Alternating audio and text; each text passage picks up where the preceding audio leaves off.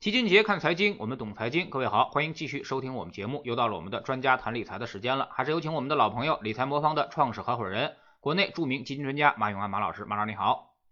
姜老师好，大家好，我是理财魔方马永安。嗯，最近啊，这个新闻突然出现了这么一个事儿，说比亚迪的创始人啊，突然套现了二十一个亿啊，那么狂赚了这个三万倍啊，那么消息一出呢，这股民们一下就炸窝了啊，就开始担心这个比亚迪的股价啊，那么这个高管减持套现啊，对股价来说是不是会有一个比较灾难性的影响？马老师您怎么看？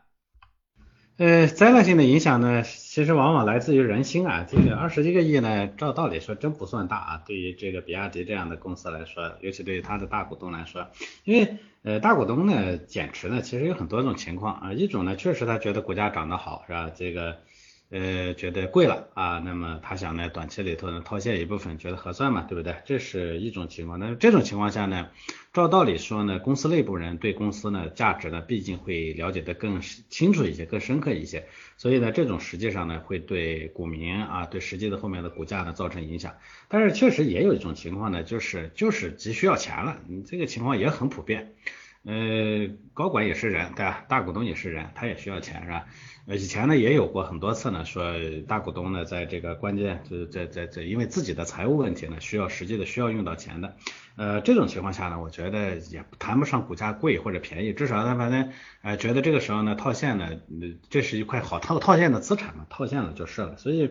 呃，我个人觉得呢，这个。呃，实质性的大股东，尤其这种小比例的减持呢，对股价本身呢，其实没有什么实质性的影响。但是投资这件事情呢，确实它是因为心理，因为情绪。大家一看那个了解内幕信息的大股东都会减持了，那是不是不看好这公司了？所以股民的情绪呢，会受到一些影响。但实际上我们最后来看，大股东减持以后呢，股价短期里头往往会往下下挫一下，但是长期来看，你说的关系大吗？也没有特别大的关系啊。嗯，但是比亚迪这个股票可是不一样啊。那么去年因为它涨了得有三倍多了啊。那么马老师怎么看啊？如果是不是呃这次减持跟这个股价的大幅上涨有关，还是因为这个经营有关呢？您怎么判断？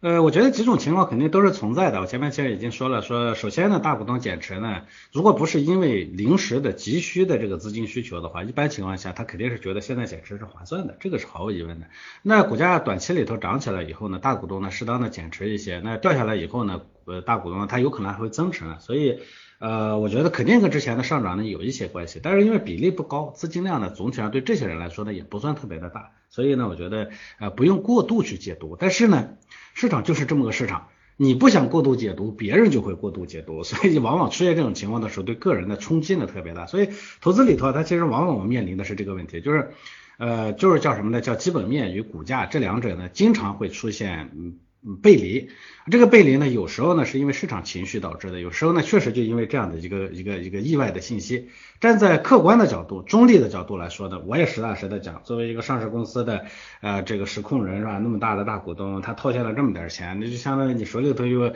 一百块钱，你花出去了一毛，你说这个东西对你实质性，你说你是对你自己的钱不看好了吗？那就没什么关系，就是需要那一毛钱了，对不对？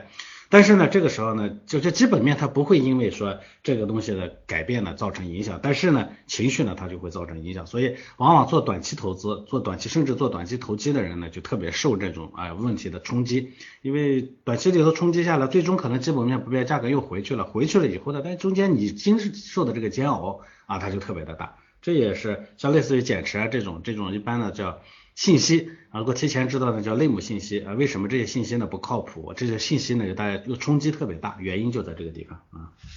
嗯，那么其实呢，这个大股东减持啊在市场里面是经常出现的一个事儿啊。那么呃，其实从长期来看，也并不一定就是对股价造成伤害，或者说是对这个上市公司产生影响啊。比如说，我们都知道这比尔盖茨啊。他就是从九十年代就开始不断的减持这个微软的股票，然后去做这个长线的一个配置，或者说做这个一个均衡的一个资产配置的一个变化啊。那么有人给他算了，说比尔盖茨可少赚了好几百个亿，上甚至上千个亿啊。那么呃，但是呢，这种事儿你也不能说它不对啊，因为呃，当时没有人有前后眼，也没有人知道这个东西它肯定能够微软肯定能够长出来，或者说变成一个这个世界级巨头，而且统治世界三十年啊。包括我们说的国内的这些公司也一样，包括腾讯啊，马化腾在二零一二年的时候也在不断的减持腾讯的股票啊，呃，而腾讯的股价呢却一直上涨啊。所以说你觉得这些创始人错了吗？其实呢，放在当年来看的话，谁也没有这个前后眼啊。那么这个东西呢，就是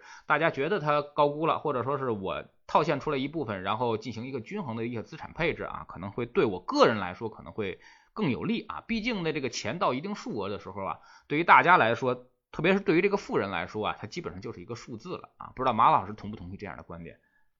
嗯，这当然非常非常赞同齐老师这个观点。这里头呢，其实还有另一个逻辑，就是什么呢？呃，很多人呢都是从投资的角度去看这件事情，因为投资的目标呢是赚到最多的钱。那从这个角度来说呢，你觉得他亏了，但是呢，实际上呢，人也是人。从人的角度来说呢，我们管这种针对人的这种啊资产的规划呢，叫配叫叫叫理财。那理财呢，与投资最大的差异就是把人的要素放进去了。那回到前面的这个啊，陈老师刚才说的这两个例子里头，比尔盖茨呢，他是啊从投资的角度来说，他有可能少赚了。但是呢，他在那个他认为合理的位置呢，把这个股票套现了以后呢，把资金呢放到流动性更好啊，这个更平衡、更稳妥的这样的呃这样的这个这个方式啊，就像前面说的，我们会他会做更均衡的配置，一边呢，他降低了他个人家庭资产的风险。你把钱都放在这个这个这个这个微软的股票上，事后你来看当然是不错，但是就就像乔老师说的，这人没有前后眼啊，万一中间你遭受的公司呢不可逆的手损伤的时候，你家庭呢就会就会在非常大的风险中，所以呢，他需要给自己呢也制造一个相对安全的避风港，那包括像马化腾他也是一样的，所以。凡是把投资与理财混在一起的，往往就会犯这个错误，就会说，哎呀，他当初要做那个事情，他就对了，他你看他做了，他赔了多少？但是你从另一个角度来讲，如果他不当初不做这个东西的话，他的家庭财富呢，在非常危险中，你说他会不会有百分之百的精力和安心去做他的公司呢？他也可能不一定，对不对？所以一定要想，这其实对这些人来说的，人家的这个规划是极其成功的。啊，一边的钱呢挣到了，人家企业做成功了，一边呢家庭呢也得到了安全。你开玩笑啊，这个呃这个要不是他们这这这个减持资产的这个均衡配置，让手里头有有可靠的钱花，他敢去买那么大的一豪宅，对不对？比尔盖茨的这豪宅是美国都整个都有名的，对吧？马化腾当然全球呢到处都有房子，这肯定也也都是也都是安全的一个配置，所以一定不能。啊，把那个投资呢跟理财呢混在一起，这么大的钱的，就这么这么这么有钱的人，他都在做这样的规划，安全的规划。从我们个人的每个呃普通人来说呢，更应该如此啊。就包括像前面这个，我就一直所说，人家就这这比亚迪的这个创始人，人家套现很可能就是需要家里头需要钱。或者人家认为呢，相对比较合理的时候呢，钱退出来去做一个更安全的，给自己呢做一个更安全的保障，这个无可厚非啊。人家都在做这样的配置，我们的很多人呢还在啊，其实不是创始人还操着人家创始人的心啊，自己呢冲上去炒这个炒那个，这完全就是把自己呢放在一个不稳妥、不安全的一个境地里头啊。所以这我觉得是从这些人的身上呢可以借鉴的一个东西啊。嗯。那么马老师能不能给我们总结一下啊？看到怎样的一个减持信息，或者一个这个？包括或者说我们说的这个创始人的这个呃增持信息啊，那么对于股价来说会有哪些波动啊？我们看到什么样的信息的时候啊，投资者要应该谨慎。呃，我们首先呢要有个基本的概念，就是不要过度的去啊关注啊这种增持或者减持这样的信息。为啥呢？我一直讲说股票这个东西啊，最终呢它的它我们在上面做的是价格。而价格呢，是由基本面加市场两个因素呢共同导致的。这些创始人呢，他知道自己公司的价值，这个毫无疑问，他肯定最了解公司的信息。但是他未必了解自己的公司的价格啊，因为价格这个东西呢，它叠加了非常重要的一个因素，就是市场的要要素。这些做企业的创始人呢，他绝对不是，或者大部分人一定不是那个股市的专家。所以它对市场的情绪，对市场的这个估值的总体的中枢的高低，影响估值中枢高低的这些要素，它未必比一个啊专门做投资的投资经理呢会更关注。所以呢，这个我们只能说说这种减持呢，如果不是因为这个。呃呃，不是因为这个叫什么呢？叫确实是他急需要资金，因为很多时候那个上市公司的啊创始人的这个套现呢，是因为急需要资金，这个我们经常从各种信息里头能能看得到，对吧？如果不是因为急需资金的话，而仅仅是因为那个他认为股价高了，至少他认为呢当下的基本面呢就价格呢充分的表达了它的基本面啊这一点上呢，我觉得这种时候呢你稍微要警惕一点，但是实际上我也坦白的讲。上市公司的这个减持呢，我跟前面讲了，不一定会在高点上，而且很多时候他也未必真的是了解自己的价格。我给大家举个例子啊，我以前大家都是做投行的，我曾经做过一个项目啊，呃，做过一个公司的股权分置改革，那个改革前的那个公司股价呢是一块六。我当时做方案的时候呢，给他做了一个公允估值。公允估值大家都知道，就是根据那个公司的基本面呢，然后再叠加上一个呃呃，就全市场呢对于这一类企业的一个共同的估值基准，就那个 PE。然后它的每股盈利呢是它企业自己的那个共同的估值，PE 呢是市场给的。我最后呢给他简单的做了一个测算，我说这个公司呢值四块六。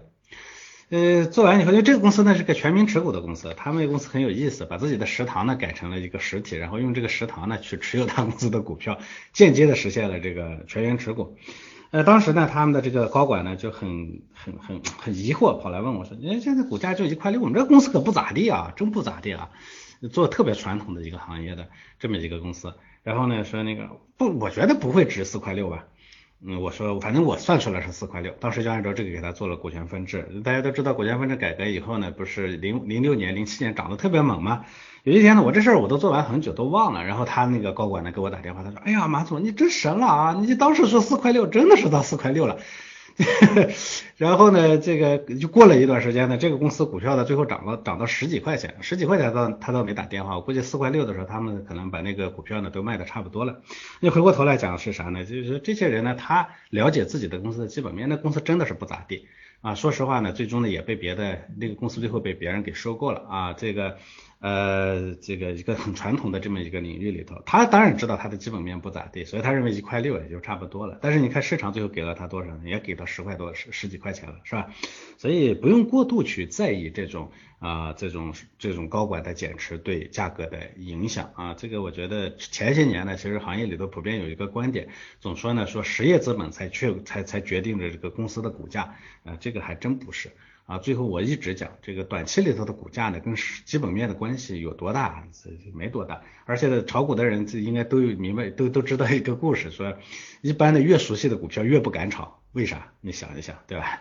所以不用特别的过度的在意。啊，当然这个里头呢有两种信息呢是需要值得去关注。第一种呢就我说了，没有特别强的这个啊资金压力而减持，至少表明他对基本面的认知呢认为到位了。还有一种情况呢就是公司可能面临着这个，尤其前些年会有这种情况，就是公司可能面临着一些意外的情况，这个时候呢高管呢会去。啊，去去去去去去提前跑路啊！这种情况呢，在国内有，在国外也有。这种情况出现的时候，我觉得大家还是要小心一些，尤其一些风声鹤唳，或者大家都知道它有很好的利好要出来的时候，这种股票呢，反而它的高管套现了。就像前一段时间美国的那个啊，那个。那个疫苗企业是吧？这个大家都觉得这个疫苗要出来了是吧？你要大赚特赚了，它的高管呢反而套现了。这种情况呢，我觉得你可能就要谨慎一下了。那这个事出反常必有妖啊，它在这种利好要兑现前跑掉了，那你就要想想为什么啊？嗯反正我们再次提醒一下风险吧。昨天我们在星球里也是研究了一下新能源汽车啊这个板块的一个表现啊，那么大家可以去有兴趣可以去看看啊。呃，这个板块呢，这个最近两年是涨得有点太疯了，而且这个估值呢，已经基本上接近了历史的这么一个最高位的一个水平，而且业绩可能也接近了历史最高位的一个水平了。如果未来会发生变盘的话，我们相信可能会发生一个呃戴维斯双杀的这么一个一个情况啊，不知道马老师同不同意？现在对于新能源汽车这个板块，您怎么看？我其实对于个股呢，我倒是我我我我不多多做评价，但总体上我对一个行业来说呢，尤其是一个欣欣向上的行业，这种行业的估值空间和价格呢，我觉得你要分这这这做做研究的人常说一句话叫分物长宜放眼量啊，所以这个呢，我觉得可以可以换一个另一个视角来看。其实我对整个新能源行业呢本身是非常看好的，当然我不是说我看好里这里头的每个企业，一般情况下呢，其实。呃，我一直讲说一个新的技术呢，它的这个变化呢会经历几个阶段。第一个阶段呢就是讲故事阶段，第二个阶段呢是讲故事呢落地，但是落地成玩具的阶段。然后呢进入那个慢慢的这个渗透期，等到渗透到差不多的时候，这个时候呢就进入了那个搏杀和呃和这个叫什么的寡头垄断啊要出现的这个阶段。这个时候呢，其实呃一边呢是整个产业呢对旧产业呢要完成替代。另一方面呢，这个里头呢，它还会龙头企业呢还会完成对啊同行的猎杀，所以呢，往往这个时候的这个估值呢是就最终的这个龙头企业的这个估值，以及它最后给你兑现出的结果呢是很难去在早期里头判断出来的。简单的例子就是，呃，我一直讲说这个这个互联网泡沫，互联网泡沫呢在零呃，在九几年的时候，那个时候呢，就是刚刚开始的时候有一个概念，呃，当时呢，我记得互联网泡沫的第一波起来的时候，啥东西做不出来，先拿一两页计划书就可以融个几十万美元，对吧？所以那个时候呢，遍地都是啊，都是都是讲故事的人。后来呢，讲着讲着呢，拿出了一个雏形，就拿现在你看这个这个互联网的第一代应用呢，是这个电商，对吧？那那个时候呢，其实就出现了第一代的电商，大家现在这很多人其实就已经没有概念了。呃，国内的互联网的第一代电商呢，叫有个网呢叫易国网，很多人不知道啊。当时他打的口号叫易国一小时，那啥意思呢？他在北京啊，这个你你在他的网上订了东西，就日用百货什么的，一小时送到，比现在的京东还牛。这个我记得当时很有意思，我还在上大学，然后呢，他那个可乐一一罐可乐呢卖八毛。当时可乐在外面呢要卖两块三块的，然后我们的一一帮学生呢就拼命的从他那边买可乐，然后然后转手就卖给我们门口的那个小店，就赚赚差价。这个时候呢，其实它就是从概念呢变成了一个玩具，谁也不觉得这个东西呢真的成为现实。但是那个时候它的估估价呢就特别贵贵，然后零零年呢整个市场呢就陷入了崩溃啊，整个呢就开始杀估值。但是在这个杀估值的过程中，它真正的这个杀手级的应用就出现了，就包括像后来的这个淘宝啊。哎，类似于咱们现在的这个京东啊啊，像国外的像亚马逊啊这些呢，它就从故事变成了一个现实，然后呢实现了对同行业的猎杀。再回过头来讲，你说那个时候呢，如果我们回我们讲说，哎，这个淘宝不值钱，它确实那时候是不值钱，因为大家脑袋里还记着前面的这个一国一小时，这个开玩笑，人家叫互联网时代的行为艺术，像这样的企业的这个死亡的过程，大家会觉得淘宝这个估值太贵了，是吧？亚马逊的估值太贵了，是吧？那京东那时候还没有呢。呃，但是最后的结果是什么样的？因为说这个时候呢，你如果踩错了，你踩到那个被猎杀掉的那个里头，就会面临戴维戴维斯双杀。但是如果你踩对了呢，踩对到未来，就包括像像后来的那个。互联网的巨头，包括像苹果啊，上手机时代的苹果，类似于这样的话，那你有可能就是反过来的戴维斯双杀，因为它一边呢享受了行业的这个渗透率大幅增加的这个红利，同时呢，它还享受了兼并垄断、猎杀别人的这个红利，所以它这个前途呢就是无限的。这里头呢就是风险大，机会也大。啊，所以我认为钱老师呃说这个这个这个这个这个这个那个呃新能源行业，尤其是电动车行业呢，我觉得现在可能进入了这样的一个高风险，但是也可能是高机会的时时代。但对我们个人来说啊。这个大部分的人呢，最后有可能你踩的都是一国一小时，而不是淘宝，不是亚马逊，这是最值得担心的问题。我觉得如果呃你没有百分之百的把握，说我会踩到未来的这个淘宝，在新能源的这个时代踩到未来的淘宝啊，那你就可能要谨慎一些。那但是也会说这个我看着巨头就行了嘛？当年易国可比那个那时候淘宝还没出来呢，是吧？易国可比其他的公司呢要要风这个风光多了。那但是现在是什么样？所以呢，在一个产业的开始逆转、开始猎杀、开始寡头开初初步初步从出现这个寡头垄断的时候，最后垄断下来的寡头可真不一定是开始的时候的那些大头，是吧？所以这一点上呢，我觉得大家要谨慎啊。嗯，那你给我们对比一下啊，说现在整个在市场里边这些专业投资者和非专业投资者相比，到底欠缺在哪儿呢？啊，那么非专业投资者到底差在哪儿？呃，我个人觉得呢，其实就是这么两点啊。这个呃，第一呢，就是专业投资呢，它是呃这个呃首先就是当然人家对一个企业的研究呢会更深入。我其实记我记得以前跟大家讲过那个呃专业的投资机构在投资上花的时间和我们普通散户的在投资上花的时间的差别哈。呃，一个基金经理呢，一天可能除了睡觉的时候，其他时间基本上都在啊，脑袋里头都在转他的这个投资，这是一方面。第二方面呢，他手底下可能有无数的，有很多的这个研究员呢，还在帮他呢去分分门别类的去挖掘一个一个企业，而且他的信息来源呢，会比我们个人呢要广得多。啊，我记得我有个很有意思的，我原来呢，呃，做研研究所的时候，我呢，我曾经挖过一个行业里头做那个呃造纸的这个行业的这个研究员。他为了研究这个行业，为了研究一个上市公司，甚至呢跑去专门注册了一家公司，就是注册了一家上游公司。然后呢，用这家上游公司的名义呢，去跟那个这个造纸厂呢，去去去联系啊，就是就是说去跟人家呢去谈订单，正儿八经去谈订单。谈的过程中呢，他通过这个方式呢，了解了这个企业的运作流程啊，包括一些企业的规模、发展计划等等。那么由此呢，他就实现了他对这个公司的信息呢了解的更深刻。为了这是他的上游，下游呢，他为了了解企业的实际的出货情况，天天蹲在那个企业的门口蹲了好像四十天还是多少，他天天在门口数那个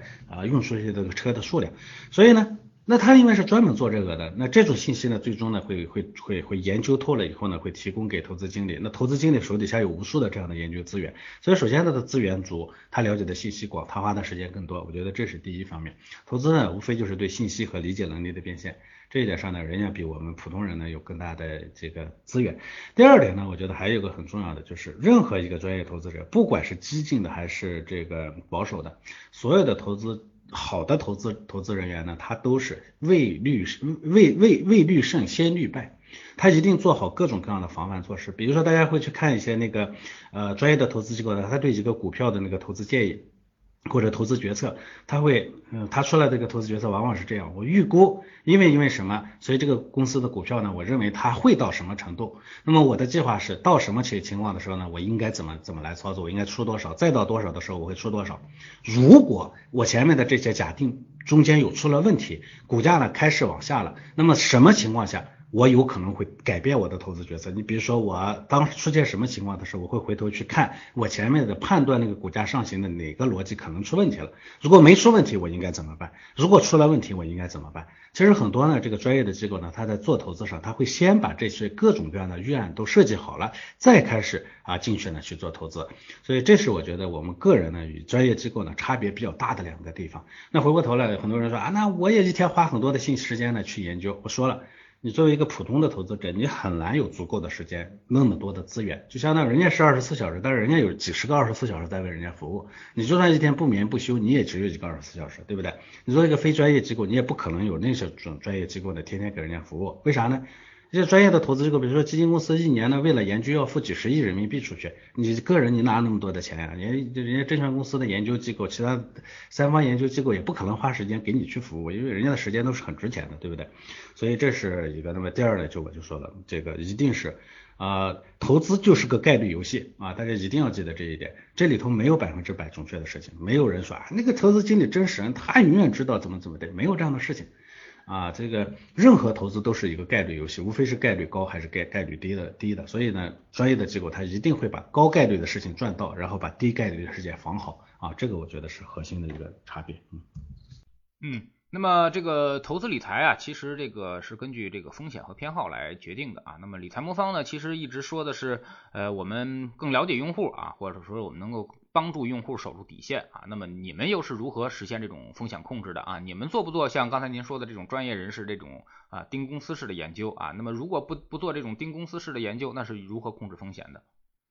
哎，其实这个里头呢，就回到前面那个咱们说这个 比尔盖茨啊、马化腾啊，这个包括一些富豪呢，他很多人都这些成功的企业，你其实回头来看，只要股公司股票不扔，他最终呢都比自己把钱拿出来赚得多。因为 他的公司本身就是市场最好的，对吧？呃，拿出来的钱呢，都都都没有赚那么多，那为什么他要拿出来？这里头呢，其实核心的问题我就说了，理财是与个人相关的，而个人呢是有风险承受能力和有那个资金目标需求的。你可以预估你的股票在未来十年里头可能会涨五倍，但是呢，有可能未来一两年里头是业绩的这个，就是我大投入的时期，我业绩可能会下滑，但我未来一两年有可能要用钱。这种情况下，我当然要把钱先撤出来，我不能放在里头，因为我要用钱，用钱的时候正好是我企业的低谷期，对不对？所以呢，这个呃投资呢，它本身就理财这件事情，它有投资的差异，就一定要先把自己的资金的期限和自己的风险承受能力呢，要要要要要把它要把它要把要把它研究好，要把它识别好。啊，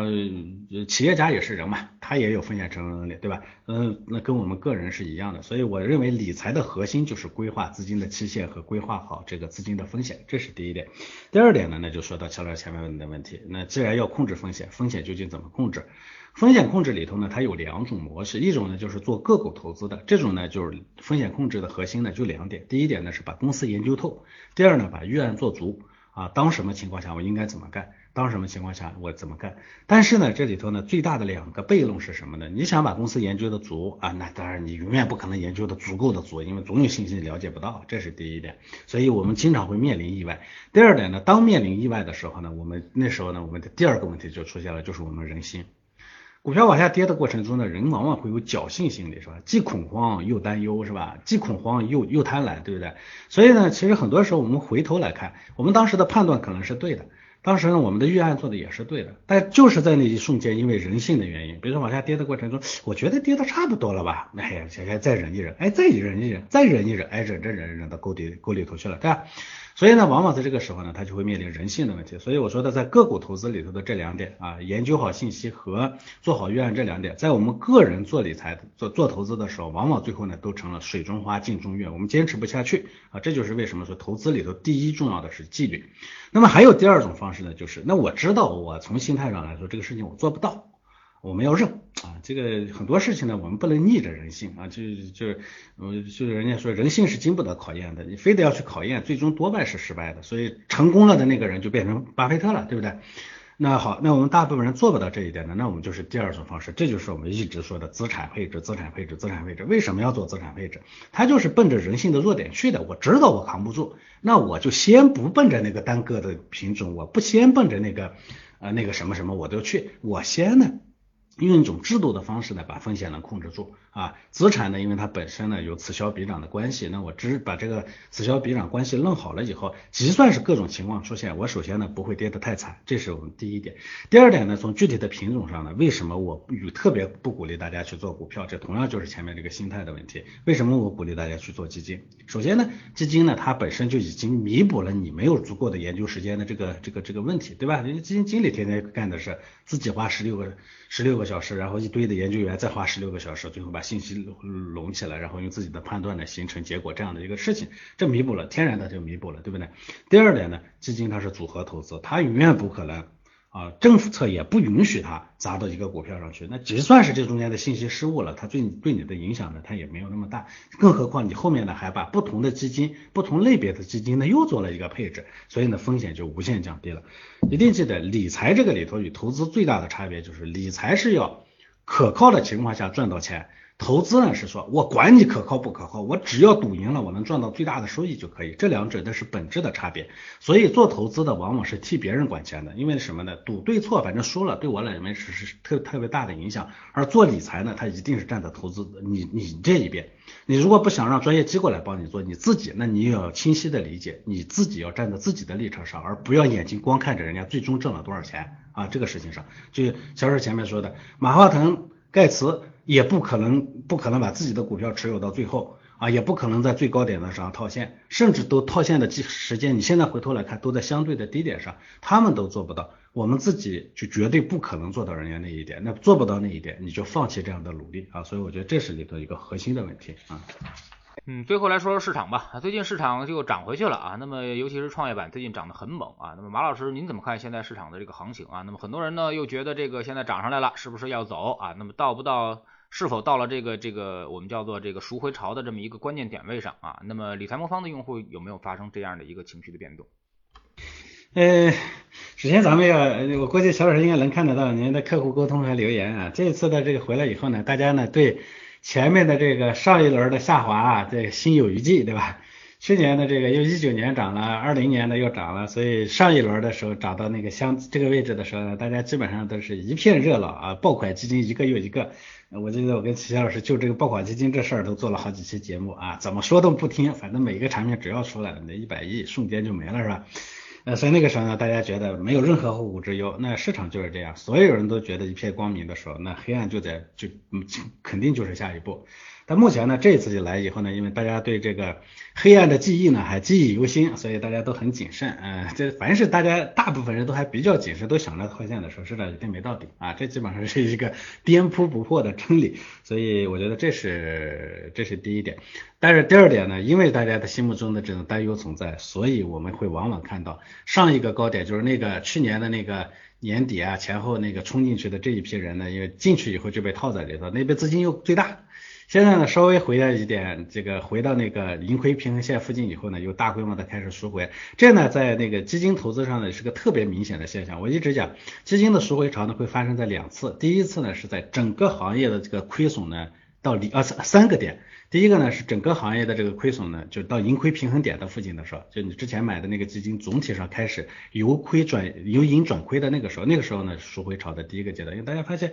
奔着挣钱去的，哟快要赔了，赶紧赎回吧，哎，这是一种。第二种呢就是到总体上的亏损超过百分之十五的时候，